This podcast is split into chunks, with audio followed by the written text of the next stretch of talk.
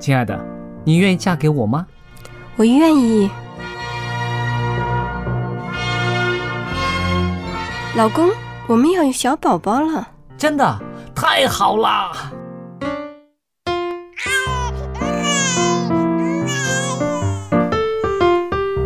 妈妈，妈妈，看我画的画，好看吗？真好看，宝贝画的太棒了，拿去给爸爸看看。爸爸妈妈，我去上大学了，你们多保重身体，我放假就回来。出门在外要注意安全。好好吃饭，天冷了，别忘了多穿衣服。好了好了，别唠多给。家里打电话哦。孩子啊，啥时候回来吃饭呐、你爸想你啦。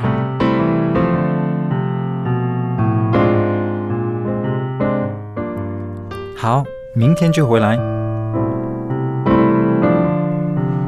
家人，给我生命的人，与我共同生活的人，与我分享喜悦的人，也是给我带来麻烦的人。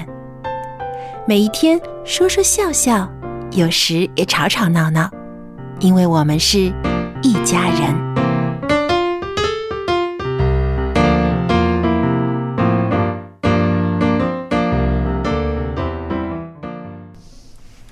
位听众朋友，大家好！现在您收听的是一家人节目，我是佳丽，你好，我是 Billy。你好，我是陈宇。大家好，我是 Jerry。很高兴我们一家人在这儿呢，又跟大家可以聊天了。那今天呢，我们跟大家聊这样的一个题目：家有一老，真的是有一宝吗？因为我知道现在真的是高龄化社会啊，很多高龄的老老人呢，带给家庭的呢，有很多经验，但是呢，也有不少的困难，因为身体的体力的衰弱啦，情绪的变化啦，甚至还有现在有一些个啊啊这个脑筋退化了。年轻人怎么样面对家里面本来是一宝的老人，变成了一个这样子带给人负担的这个老妈妈、老伯伯呢？所以今天呢，我们在这儿呢，可以好好的聊一聊这个问题。一说到老哈，我我就觉得这个先要把这个老做个定义了。嗯，好，这个怎么样子算是老？有的人呢，可能四十来岁、五十岁，你会觉得他老了；啊，有的人七十岁，你会觉得，哎，他好像还很年轻那种感觉。嗯对对对，我认为这个心境跟这个呃心态是蛮重要的，对于这个老的这个定义。当然，一般而言呢，会觉得说大概已经过了六十六十五岁。如果以六十五岁而言的话呢，大概就退休的年龄。对，退休之后就觉得好像已经不能正常的在职场当中做出贡献了，嗯所以会觉得这个这是老了，嗯啊，这是老了。但是实际上不一定啊，像有一些我们发现有一些人，他哪怕七十岁、八十岁还是很活跃的，是精力还是很旺盛的。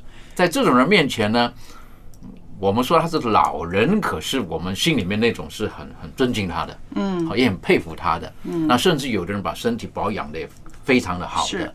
但回头来讲一个家庭而言的时候，的确，啊，这个家有一老，如有一宝呢。那我个人定义这个老，就是觉得，如果在家庭当中，如果一个人他已经过了六十六十多，然后甚至应该是说他的辈分成为祖字辈的，嗯好，可能我们会觉得说这是一个呃老人家了，嗯会老人家了，或者一般来讲，大概都是退休了，没有很需要再从事一些正常的这种劳力工作或者这种生产工作，嗯那我们觉得这种是老人了。不知道大家对于这个老的定义如何？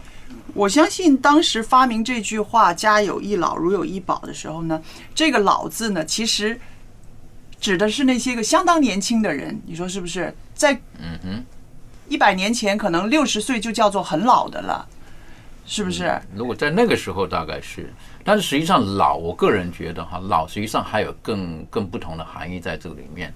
例如说，呃，这广义而言了哈，进入一个职场当中去的时候，我们之前不是有讲过叫新鲜人吗？好，有些地方呢给他们的外号叫做菜鸟。嗯，好，那这个工作久一点的人呢，称为叫做老鸟，啊，就是这样，那就用这个“老”字来形容了啊。啊，所以这个“老”字等于说你在某些经验方面，在资格方面比人久的，大概你就可以冠上这个“老”字，而不是真的说你是年龄到那个地方了。嗯。所以说，如果说家有一老，可不可以这么讲？就是说，这个人至少是比你年长的，嗯。然后呢，他他的经验各方面比你多的，嗯。因为我们中国人用这个“老”字的时候呢，是有很多的含义在里面的哈。嗯。哎，这是我家的老幺，这是老大，这是老爸，嗯。这是老妈。那如果单单从这个“老”字而言而而讲的时候，我就觉得也未必是一个贬义在这个里面。嗯啊，未必是个贬义，而是说那种的关系啦，亦或是可能是是真的是有这个年龄在这个里面，亦或是一种特别的昵称啊，嗯或者叫老伴儿啊，是不是？那那这个这个老字，我是觉得可能从家庭而言呢，是一个很不可分割的一种的关系，所以我们才会冠上这个老字。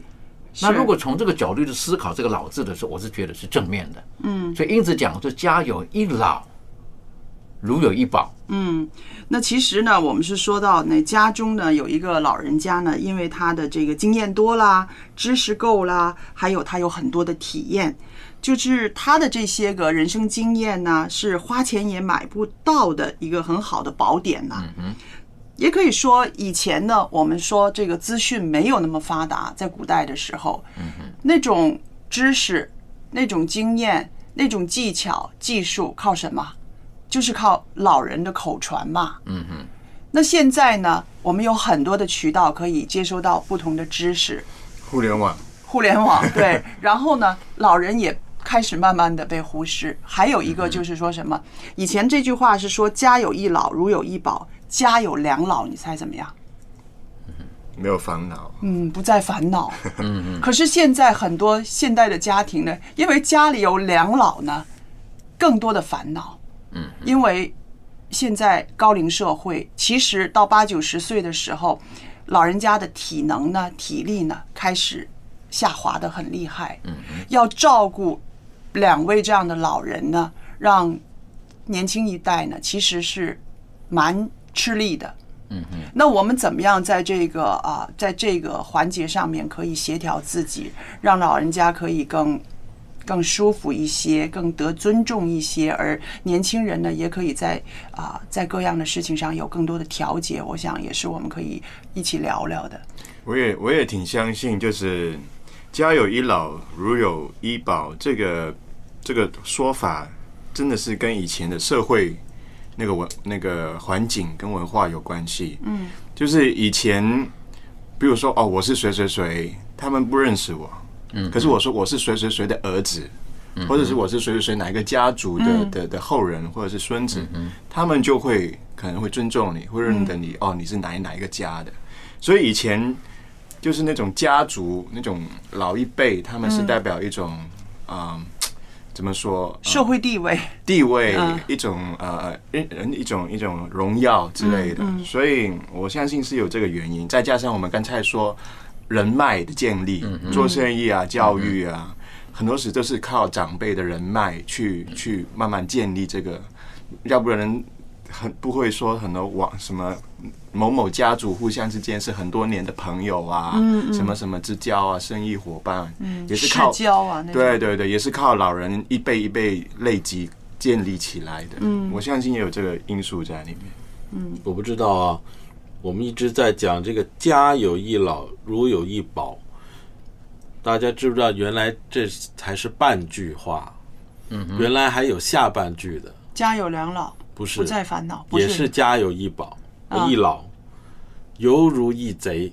啊？嗯。哦，哎。这是古代的哎时候说对，这他在这说的贼呀、嗯，不是盗盗贼的这个贼，嗯哼，而是就是这个意思，就是说会带不明事理的人，嗯哼，不懂事的人，嗯哼，就是会带来麻烦的人，嗯哼，这个才是有的。我如果我们只看上面一半啊，嗯哼，我我以我以前也是这样理解的啊，就是我只是听过上面一半啊，人家大部分都是讲上面一半的。嗯。其实这个目的就是要提醒我们要孝敬父母对，啊对，要尊重。尊重家里边的老一辈，他们可能呢，但是他没有说为什么，嗯。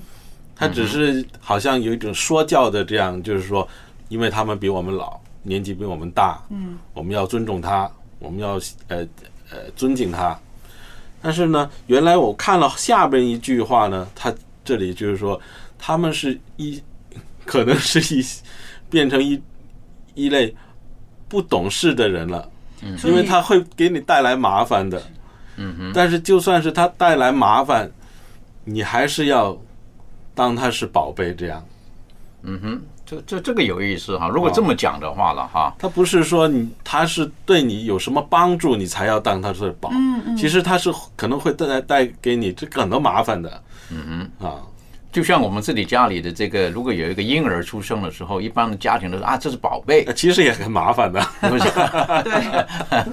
但是因为那情感的建立在那个地方，是不是？所以就就不一样。但是回头来来讲，我就从两方面来看，年轻人怎么看老人家，或者老人家自己怎么正确的看待自己，我就觉得这也很重要。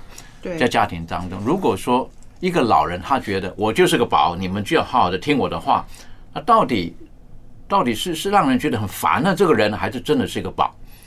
好，我是觉得这个老人也要学会创造自己的呃，应该是说这个废物的价值，对不对？哪怕是六十岁了，不要觉得说自己只剩下个历史价值或者年龄的价值，而是真的会让他们觉得说，在这个家庭当中，他是一个不可或缺的一个角色，哪怕。哪怕了哈，就像是一个家庭当中的一个 baby，一个小孩子哈，制造很多麻烦的，可是那是家庭当中不可或缺的一个元素。我就觉得在这个世代变迁的呃，在今天呐、嗯我们面对老人家的时候，我是觉得有的时候在我们中国人的一些的传统、一些的价值观，我是觉得还是十分可取的。好，就觉得说这个老人家，我们是要去爱护他们的，嗯去尊重他们的，因为他们毕竟有人生的经验啦。好，然后他们在我们需要的时候呢，他们给提伸出一些援手。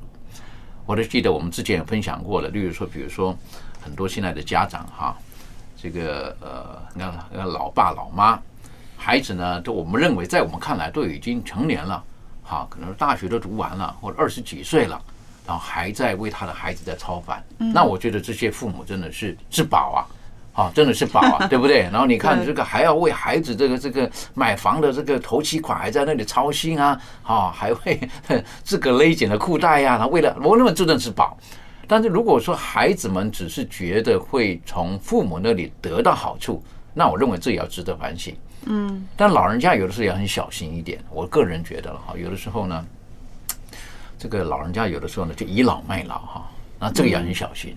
我觉得有的时候对于年轻人而言，会觉得哎呀，我们已经已经过时代了啦，好，然后太唠叨了或等等的。但是今天不少的父母哈，我是觉得哈，这个所谓的这一老哈，呃，他养完孩子之后哈，很多这一老呢，接下去呢还要养孙子。对，好，是不是还要养养养儿子养孙子？那他们出于本意，他们很愿意，但有的时候也因为在这个过程当中呢，这一老呢就成为呃儿子的烦恼了，嗯或成为媳妇儿的烦恼了。因为这一老呢，他要伸手进入到儿子的家庭当中去了，要帮忙，出于好心帮忙的时候呢，有可能也造成了困扰对对啊，也会造成困扰，对不对？对。而且有的时候老人家呢，他确实是呃自己不自觉的，就是倚老卖老了，嗯，对，是不是？对因为真的，我记得这句话呢，我小时候常常听，听了之后呢，哈，也有很多的问号。不听老人言，吃亏在眼前。但是如果那个老人说的呢，明明是不是说百分之百正确，或者是只是他一个人非常狭隘的一种观念来讲，那你怎么让我去听呢？我从小我就有这个样还有啊，说我吃盐比你吃饭还吃米还多。对啊，我走的桥比呢比你走的路还多，是不是？所以呢，就是你老人家的这种态度呢，让年轻人呢有的时候是会敬而远之的，真的是有。的确，我我我是觉得，所以我刚刚提到了哈，如果说自己在家里面扮演那个角色哈，你是老了，可是如何让人觉得你是个宝？不然的话呢，一不小心真的是根草而已哈，让人觉得很讨厌的。嗯好，我是觉得这个这个要谨慎一点。对当然，回过头来讲，年长的人、老人如何去创造自己的价值，我是觉得要从很多的层面去去去思考的。例如说，很现实的一个层面，年纪大了，身体的确是比较衰弱了。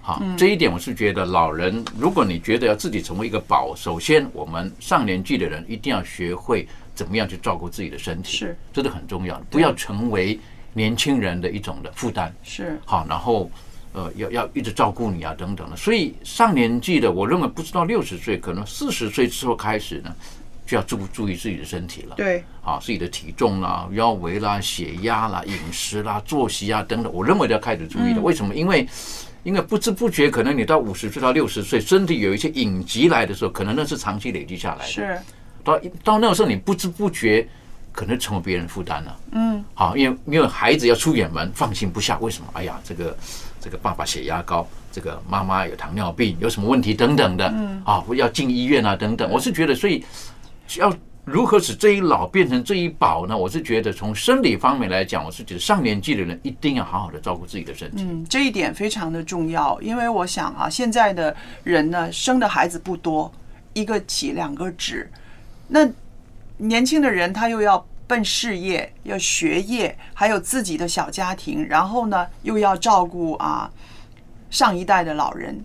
那如果我们说上一代老人情绪好、身体好，那对年轻人来说真的是一个福气，是不是？所以刚刚啊，Billy 讲的这一点，我也是觉得啊，是应该提醒那些个老人家，尽量的不要啊，让自己的身体呢发展到一个无法收拾的一个疾病的状态。那在美国有研究说呢，其实呢啊，老人呢。他们的统计啊，美国统计，他说百分之八十五的老人呢带有一种以上的慢性病，而有百分之三十的老年人呢，同时患有三种以上的慢性病。那这些病呢，会有很多的并发症啦，用很多的药啦，也有很多的副作用啊，甚至影响情绪的。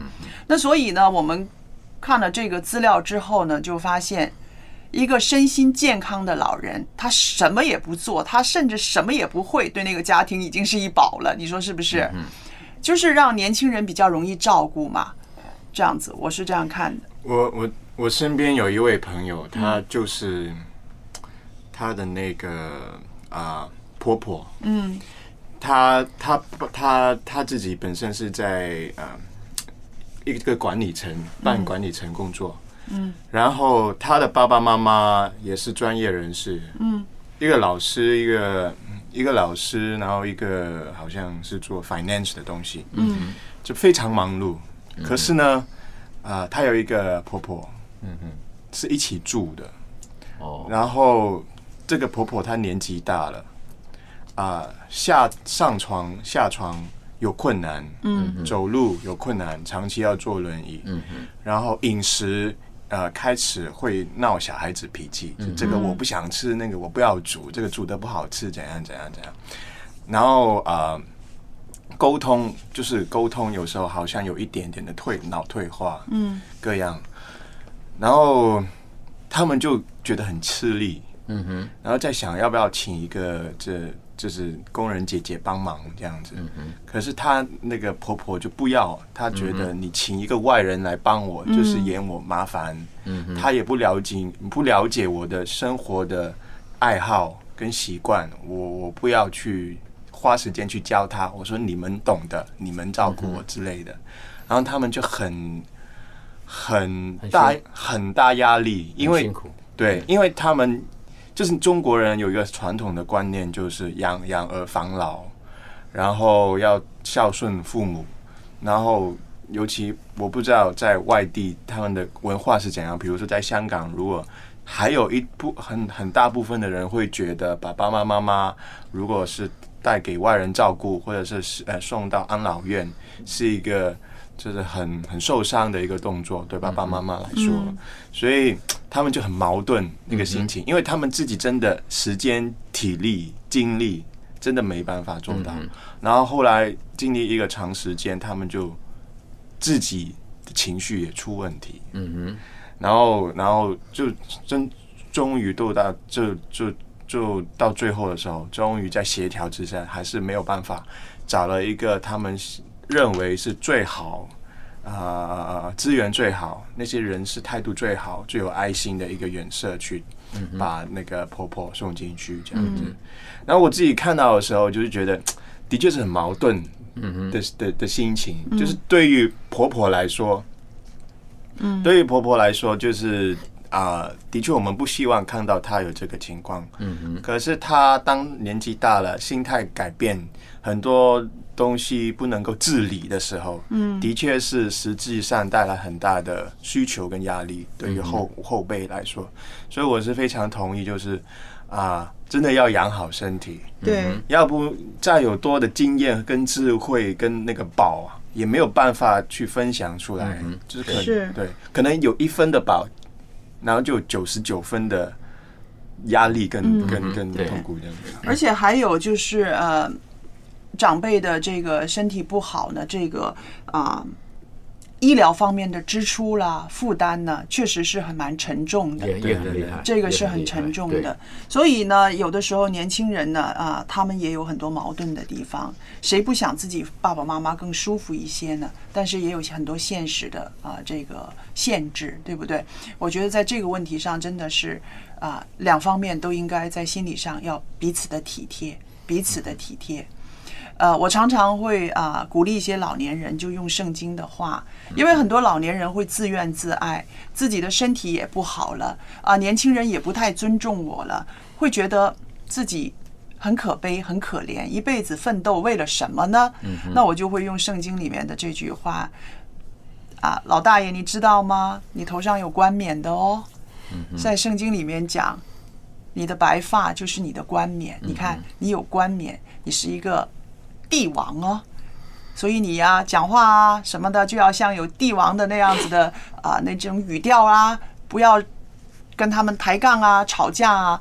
那其实老人所需要的有限，你这样子跟他说几句的话，他可能会觉得，嗯，我不要跟他们一般见识，我不用跟他们争义气啊，有这种啊、争吵啊。所以我觉得，呃，面对老人的时候，跟他们讲话，不至于说啊、每一句都要赢，退一步，让他得着他应得的尊重，已经是不错了啊。嗯哼其实刚才这个呃成语所说的，呃，就是照顾好这个自己的身体这方面哈。当然我，我觉得从两方面来看呢哈，一方面自己要照顾好自己的身体，可是有的时候父母他他的身体今天如果一不小心是不好的，嗯，有的时候真的为子女的要有更大的爱心去思考一些事情。可能他身体不好，是因为我们而身体不好的，啊，可能是拼命工作啦，拼命在年轻的时候，然后为了要使我们的生活好，能够好好读书等等的，身体弄坏了。嗯，那这个时候我们要有更大的爱心去了解，就觉得说，这个这个父亲母亲今天这个情况，实际上我们不要嫌弃他们。好，我们不要嫌弃他们，特别在我们东方的这种文化当中，我们觉得那种真的是家有一老，如有一宝那种概念，那跟西方不一样哈。西方的老人哈，早早他的心理准备啊、我会去老人院的，对，好，我不会成为子女的负担的。我自己去老人院，而且他们喜欢那种的，因为他们的整个社会的福利啦，各方面都好的。而而且我也听说他们几乎是没有呃一个家庭里面跟跟爸爸妈妈同住的那个情况，对绝对没有，很少是。他们是比较没有，所以从某个角度来讲，我我常常会觉得说，我们东方的这种整个家庭文化是比较符合圣经的文化的，嗯啊，西方的那个比较不符合的，啊，我个人觉得，你看了雅各对不对？他他他到这把年纪了，九十几岁了，要到埃及去的是一百三十岁了，还带整个一一帮子的家人全部过去。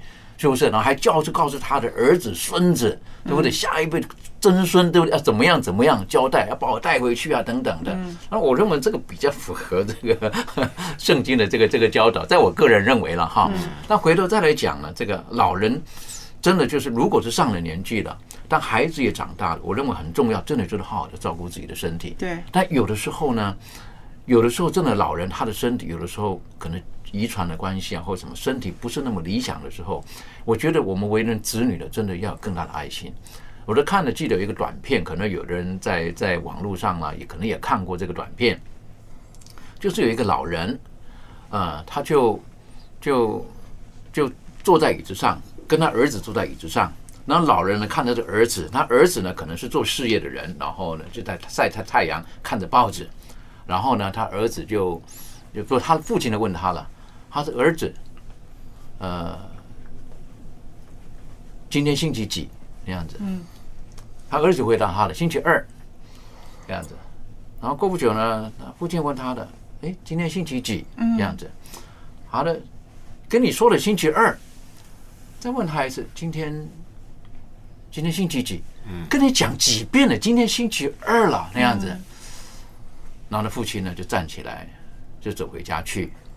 然后过不久呢，然后就拿了一本书出来，嗯，然后就放在这个儿子前面，好了翻，那是他的日记，哈哈，他的翻开的日记，然后给儿子，好的这一天你读，好，那儿子就读了，他说哦，原来那什么，是他很小的时候他父亲写的日记，好的这一天父亲的写了，我带着我亲爱的这个儿子到哪里去？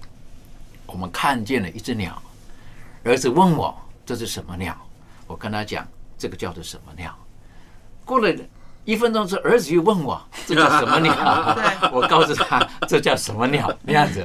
他是儿子问了我十次，我内心当中雀跃不已，我好高兴。儿子一直来问我这是什么鸟。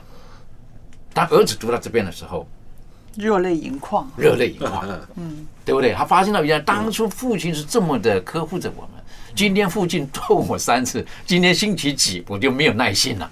是这样，我是觉得有的时候我们回过头来讲，当老人走到这个地步的时候，像刚刚 Jerry 讲的，可能像小孩子了。我是觉得我我们要有很大的爱心，因为我们不知道我们成长的过程当中，他们用同样的爱爱着我们。对，所以我就觉得从这个角度来讲，我们如果年轻人要主动一点，觉得家有一老，真的如有一宝，是不是？真的是我们的宝贝，好，我们好好的爱护他们，因为他们他们年轻的岁月实际上。都是放在我们的生命当中的。当他们年老的时候呢，我们是不是应该正确的心态去对待他们？但是回过头来讲，在今天这个竞争这么激烈的一个社会当中，不容易。年轻人现在哈要去打拼哈，跟老一辈的打拼不，老一辈子他可能拼个五年，拼到一栋房子，啊，对不对？那个时代来讲了，对不对？现在年轻人可能拼了二十年，拼不到一栋房子，时代真的是有所不同了。有所不同，所以有的时候年纪大了，有的时候真的要多考虑到年轻的他们在现实社会当中所所遇见的一些的压力啊等等的啊，所以我是觉得，如果年轻人懂得珍惜家中的这个老人，甚至原谅我这么讲哈，会很正确的使用他们的资源的话，我认为那真的是一把，真的是一把。例如说，你看爸爸妈妈年纪大了，甚至还没退出，退休了，很愿意帮你看孩子。哎，年轻人而言呢，帮你省下多少的费用啊？是不是？你不用把孩子这个送去给给给托儿的地方了，或专门请个人来帮你这个带着你的小孩子啦，或什么？所以，呃，我是觉得，如果家有一老，如有一宝，要从方方面面来看的时候呢，从老人的角度来看，还从年轻人的角度来看，我是觉得这个彼此互相都要一个基本的尊重在这个里面。好，我们现在听一首诗歌吧。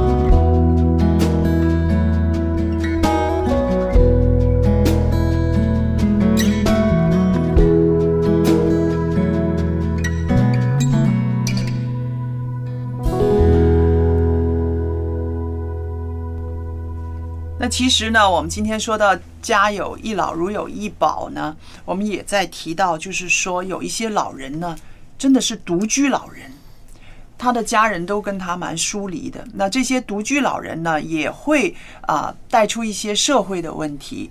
那独居老人呢，他们比较不容易管理自己的健康，因为吃的东西啊，或者是啊他的居住环境啊，没有人去督促嘛。所以有的时候这一批老人呢，也成为了啊社会的一些个负担，因为要额外的关注他们，要额外的关心他们。那我们说，假如我们身边有一些独居老人，无论是亲戚也好啊，或者是街坊也好啊，年轻人也都应该伸出援手。嗯嗯因为这些独居老人有的时候是他们有孩子的，有子女的，但是。因为一些问题跟子女之间呢是没有办法啊一起住，甚至是没有办法共处的，在一起很多矛盾、很多争吵，然后各样的原因吧，让他们成为独居老人。那这些独居老人呢，每个人都有故事。那这些独居老人也不轻易的去跟他们说、跟别人说他们自己的故事，因为始终他们会觉得，嗯，奋斗了一辈子，到老了。变成一个人或者是一对老夫妻，他们会觉得好像有点没有面子。那大家可以聊聊，作为社会的一份子，我们应该怎么样去啊关顾一些独居老人？其实我是觉得，呃，如果真的是独居老人，呃，我们身为社会的一份子，当然我们应当。应当伸出援手，适当的伸出援手。可是基本上来讲，如果说在许多的国家当中，呃，他们的社会单位对于这些独居老人，应当都会有一些特别的措施来帮助他们、关关心他们。当然，毕竟还是要借助于整个社会的一些的呃大的力量，因为你单单靠政府有的时候做的很有限。对，有些地方我知道，就是他们列册，然后小的有独居老人。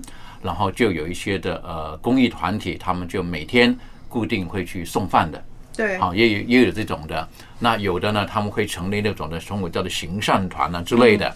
然后呢，每一周去帮他呃洗澡啦，嗯，或者是打扫他的家啦，或什么啦。啊，当然我是觉得，呃，我们身为社会的一份子，如果说我们家里自己有老人，我们要好好照顾他们。那如果说我们到目前还没有这种的责任或这种的压力的时候，如果说社会当中真有这种所谓的独居老人，啊，如果在我们的能力范围之内，我们应该真的应该去多去关心这这些的独居老人。但这些老人有的时候，像刚刚所提到的，不代表他们没有子女，对，好，但是可能有一些因素，他们没有办法跟子女在一起，或者有的甚至是自己的选择，对。他们不愿意说，呃。不愿意子女管他们啦，嗯。亦或者是他不愿意成为子女的负担，嗯。他觉得子女很辛苦了，我自己能够打理好我自己就好了。但有的时候不少我们晓得，一不小心这老人他的身体如果不行的时候，或在家中一不小心跌倒的时候，我们也发看过这种的，两三年没出门，或破门而入的时候，老人家已经离开了。那我是觉得这个都是一些遗憾的事情，遗憾的事情。所以如果能够，我是觉得。如果能够，如果说真的家中有老人，而他今天是独居的，那我是觉得那个每天的关怀一定要。嗯，现在的这种的通讯那么发达，每天打个电话，对，好或者什么方式，我是觉得那一一定需要的，一定需要的。那日本是一个啊超级高龄的社会了，那很多啊不是住在大城市里面的一些独居老人呢，他们有一些这样子的呃生活方式。譬如这个小区里边呢，有几个独居老人，那么呢，有一个里长呢，他每天不至于每天去暗中去跟那个老人有一个正面的打招呼，他跟老人呢有一个啊，那个叫做一个呃方式，怎么样知道你平平安安的？就是说，你把衣服晒出来，你把毛巾晒出来，我就知道你今天有走动，你 OK。所以呢，他们就是啊。到几点钟就巡视一下这个小区里面啊，张家的奶奶呀，李家的婆婆啊，他们的那个对有没有毛巾上晒出来，有没有东西晾出来？那么如果是晾的衣服两天他都没有收回去的话，那可能就会有事了。所以呢，他们是用一个这样的方式，既不打扰到你的作息时间，但是也能知道你是平安的。嗯哼。那还有呢，就是啊，还有一个问题，在日本呢，就是老人家没有办法买菜，因为很重，很很难提着这么重的东西走的比较远。后来呢，就有一些啊很好心地的小商人呢，他们就开着一架车，车上面有豆腐了，有蔬菜了，有水果了，有什么的哈，就每天去啊不同的区去巡。哎，那些个老人家非常的开心，因为他就是说啊，至少呢，我一个星期我要需要的一些个基本的食物呢，我都可以啊买得到。那么这个是我在电视上看到的这样的一个专访。那个开车卖东西的那个年轻人呢，慢慢的呢，他觉得他收获了很多很多的温情，因为他说啊，跟这些个老奶奶、老公公已经觉得有感情了。如果那个星期那个人没有来，没有来买豆腐呢，哈，他也知道那个家是在哪儿，他就会走过去去拍拍门，问他你是不是不舒服还是怎么样？那有的老奶奶呢，会怕这个呃。卖东西的这个人呢，摸门钉找不到自己呢。他出去门儿出门的时候，去女儿家去住几天的时候，他还会在门口上写上：“我今天啊出门，星期几才回来，不用担心我。”哎，我觉得啊，虽然是这样小小的一个动作，但是也蛮有温情的，让这个社区会觉得啊，不至于有那种孤独死了。的确了，我我是觉得这个。在不同的社会环境当中，他们有不同的一些对于老人家的一些的关怀，我就觉得这个都是很正面的，而这种应该是很需要去推广的。那可是，在今天的这个呃，有一些所谓像香港啦，或者像一些比较日本的东京啦，嗯，这种人口密集的地方的时候，那那那个可能在那种地方的老人也是很需要去关怀的。那特别有的时候，他在一个大楼里面。好，在一个大楼里面，那可能一个一栋楼里面可能有有一百户、两百户人家在那边，那一个老人可能从来不出门的。好，我是觉得那整个的那种的互相的互动的关怀也是很重要的。当然，也有一个研究，人家说过，人家说，如果说家庭当中是个复合式的家庭，等于说家庭当中可以有三代在一起的。有人说，在这种家庭当中的家庭成员相对来讲比较健康。嗯，有的人讲的哈，比较健康一点，对，好，因为因为他们的那种互动的模式是比较比较多元的，比较多元的，而且也有人说到，就是呃，家里有个老人，如果是他会煮饭的哈，那也会比较健康。为什么？因为现在年轻人呢哈，可能比较不大会煮饭，或不大不愿意煮饭，常常是是买那个那个街边的东西，便当啊等等的。可是如果有个老人的时候呢，他已经三十年、四十年这么煮饭的时候。实际上，家庭人是比较健康的。是，所以从这个角度来讲呢，说老人呢就能创造他自己的这个价值在这个里面了，真的是一宝了，对不对？真的是一宝。所以我是觉得，呃，如果说老人你要选择自己一个人过生活，其实年轻人会尊重你。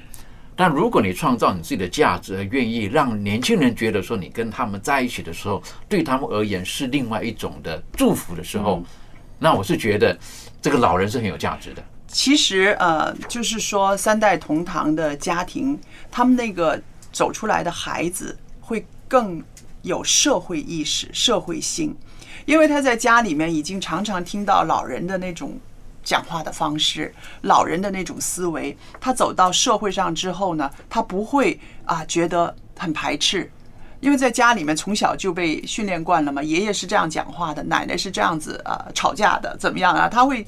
蛮都接纳的，他那个包容性就很强，这就是啊，这个几代同堂的家庭里面走出来的孩子，他有这样子的这个社会意识，嗯对。但是也要小心哈，因为就是刚刚之前也提过了，不要倚老卖老，嗯，好，因为现代人的一些的观念跟老一辈的观念不同，嗯，好，那种育儿的观念不同。那我得讲那个一个一个我我自己那个看着哈，那小的时候那例子。以前呢，现在呢，当然婴儿他有那个婴儿食物是很方便的，买来了好就用了。但是老一辈的那个时候，以前没有那种食物的 哈，是不是？所以呢，他们就是桌上有什么呢，就想办法弄得碎碎的哈，就给孩子吃哈。那你看到更有老一辈的哈，把那个食物哈放嚼在嚼完了再哦给。有没有用用用那个用的汤勺什么，自己现在嘴巴里面嚼嚼的差不多了哈，嗯然后再吐出来哈，给孩子吃哈。哎呀，在我们今天来看呢，卫生的问题，对不对？很恐怖啊现在看来怖，对不对？很恐怖很恐怖哎别忘了哈，现在有不少人是这么样的，是被拉被被大的，对不对？是不是？但是这种观念有的时候，可能有一天自己有小孩子了，好看见哈。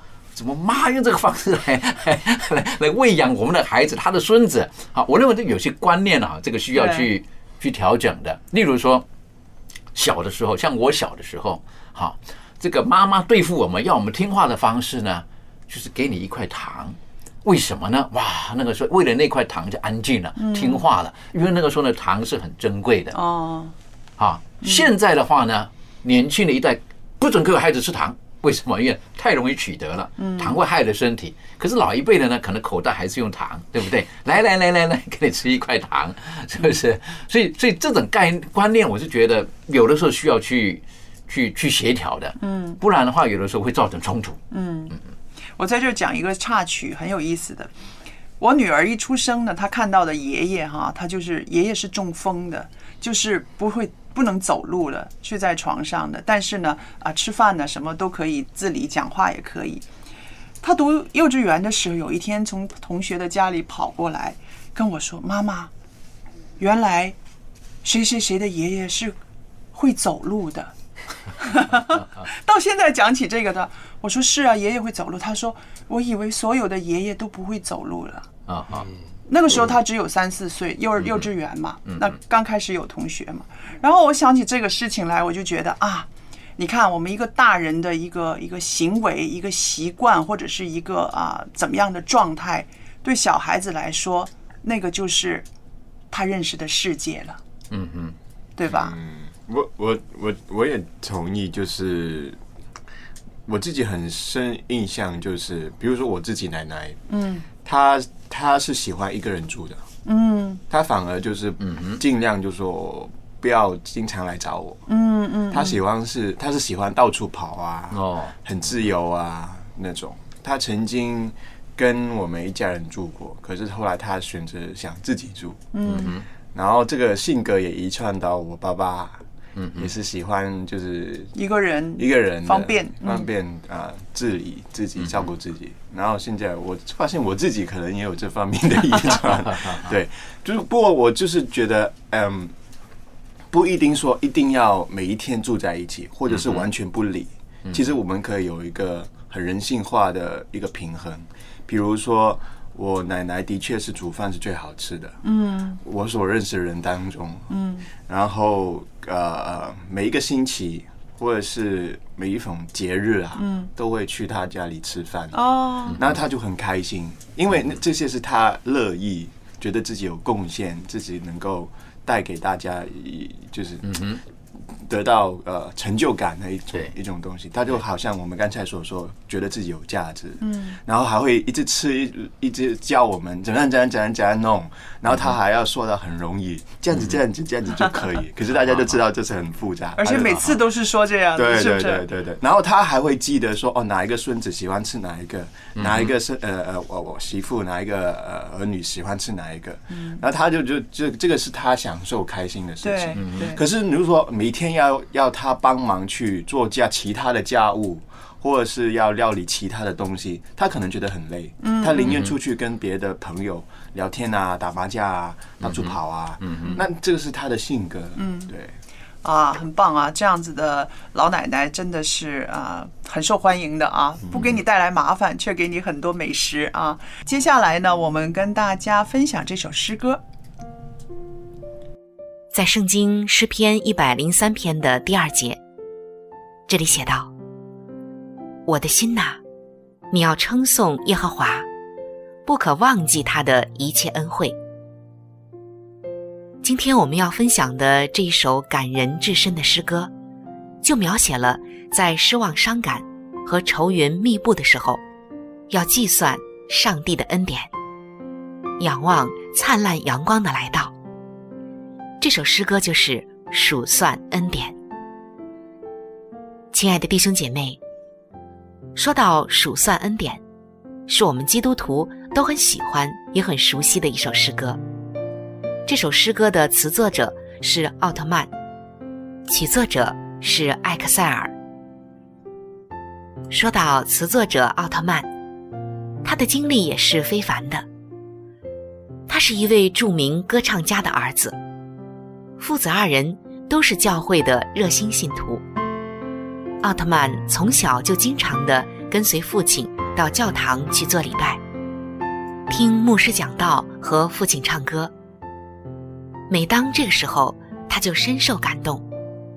后来，他决心去读神学，准备献身传道，并且继承父亲音乐的事业。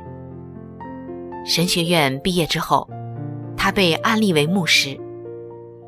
在人生后来的风浪中，他几经起伏，仍然是不忘依靠主，数算主的恩典，已经成为了他的习惯。一八九二年。在他三十六岁的时候，发现自己有音乐的恩赐，可以写诗歌来为主做见证，代替讲道。从此，他就一心写诗。他一年平均要写两百首诗歌。他的这些诗歌深入到千万人的心里。还有我们熟悉的《天国歌声》，向高处行，都是他作词的。那说到《数算恩典》这首诗歌的曲作者艾克塞尔，他的父亲是德国的牧师。年轻的时候，在教会举行的奋兴会中，他得蒙了救恩。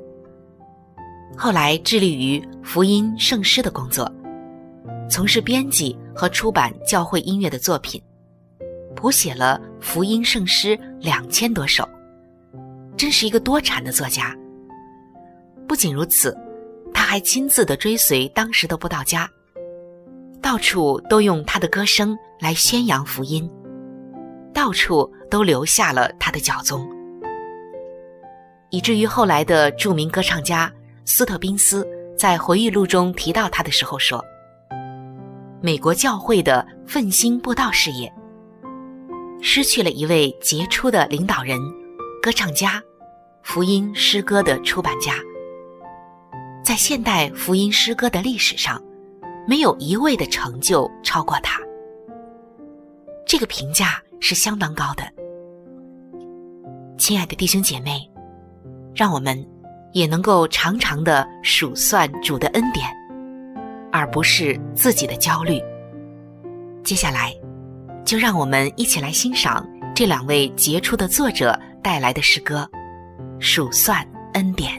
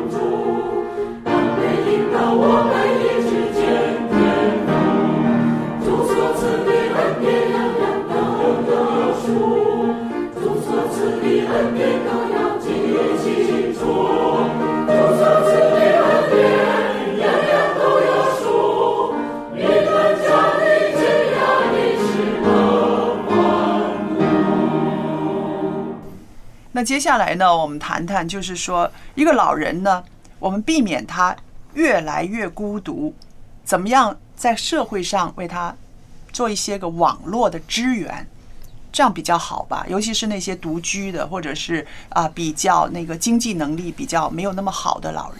其实我我们刚才是说的，其实是分两个方面说。嗯第一个方面就是像治理上上面的东西，就是物质上面安排啊、资源啊。可是另外一方面，就他们的心理需要、精神需要。我自己因为我以前就很大部分时间就是也做做社会服务，其中一个接触就是老人家的范围。嗯然后他们有一个很很共通的心态，就是觉得自己老了没有用，嗯等等死这样子，觉得自己是呃社会的负担啊，也不想呃让别人有负累啊，这样子。这个心态其实是让整个精神啊、心情跟健康也会受影响。嗯然后我们那个时候会除了说定期去探他们、听他们说故事啊之外，我们发现最有用的方法就是透过一种活动或者一个互动，嗯让他们觉得自己还是对下一代还是对这个社会有贡献的。嗯譬如我们会有那个呃呃烹饪班。是他们来教，然后更加我们呃发现挺有用的，就是他们一一呃一群的老人家，我们训练他们成为义工，哦。去帮忙带小孩子。，OK，还有就是帮忙去去帮其他的呃伦伦呃伦理去做服务，不是我们去帮他们哦，是老人家反过来帮我们，让他们觉得很开心。他们不是受助的那群人，他们是做帮助别人的那群人，这对他们来说是非常非常整整整所有的参与的人都好像返老还童一样。嗯，。这些除了这个之外，哈，实际上我也看过有一些他们社会的团体哈，他们在帮助这老人家的时候，他们是开那课程，嗯。为老人开课程，嗯。那开年轻人的课程哈，其中那有一些老人的课程，例如说写字啦、画画啦，哈，那个有。最近我听到了一个最有意思的哈，他教老人如何用智能手机，哦，好，然后呢，如何用智能手机去拍照，然后如何呢去做相册。嗯，哎呀，那个班满的不得了啊！然后做什么？就上一上了之后呢，他全整班老人带出去去拍照，到公园去拍照，你拍我，我拍你。好，那怎么拍的好？他说这个课程啊爆满，很多人老人喜欢。为什么？因为老人有的时候那手机不知道怎么用，对，然后拍完照之后呢，教他们怎么传给人，嗯，怎么去建立自己的那个什么这个这个这个社群的一一一些的分享啊等等的那样的。他说老人很喜欢，而且还会介绍其他的老人来，嗯，让我发现到实际上老人他们也很愿意分享生活的，对，他们很想知道他们在做什么的。那我就觉得这也是很好的一些的，因为他们现在要跟上下一代、新一代的沟通，就是要用这个智能手机嘛，就像智能手啊机，所以所以当他们有这个，他们就很开心，很开心，他们可以学习这个东西。我就觉得课程也是开的非常好的。嗯，其实现在那个在网络上很多网红，很多都是老人哦。嗯啊，六七十岁的、八九十岁的，有的是摄影啊，有的是分享生活啊，有的是在自然界里面专是啊找那些花花草草啊就是他。们已经退休了，退休了退休了，退休了利用这些平台来做他们的直播啊，嗯啊，就是讲一些他们知道的他们知识啊。对跟我我也经常看这些，有些还非常的幽默，啊对对很有意思，是不是？所以其实我想啊、我们的世界啊、在医学发达的这个啊、过程中呢，人的年纪会生存的年岁会越来越长，老龄化的社会会越来越多。那这些个老龄化的社会的社会现象呢，也会越来越丰富啊，有好的，当然也有啊啊不容易面对的。那我希望我们的社会上的各个阶层的人士都能够对老人家有关怀、有关爱、有关顾，因为那个中国人说的什么“老吾老”。以及人之老，幼吾幼，以及人之幼。如果我们在社会的啊、呃这个生活里面，我们每个人都有这样的一个份心意的话，我相信我们的老人会幸福很多啊。的确，我是觉得对年轻一代而言，我就要用圣经的一句话说到：“当孝敬父母，嗯，是你，在世的日子得以长寿，是得享更多的福分。”我是觉得这是我们年轻人应当负有的一个责任，而且要视家中的长辈、老人，真的是神赐给我们的最大的宝贝。是。好了，今天我们的节目呢播讲到这儿，时间又差不多了，很感谢大家的收听。我们也希望得着您的来信，回馈一下您听我们节目的一些个想法。我的地址是香港九龙山林道，香港九龙山林道二十六号，写给一家人节目收就可以了。今天的节目就播讲到这儿，我们下期再见，再见，拜拜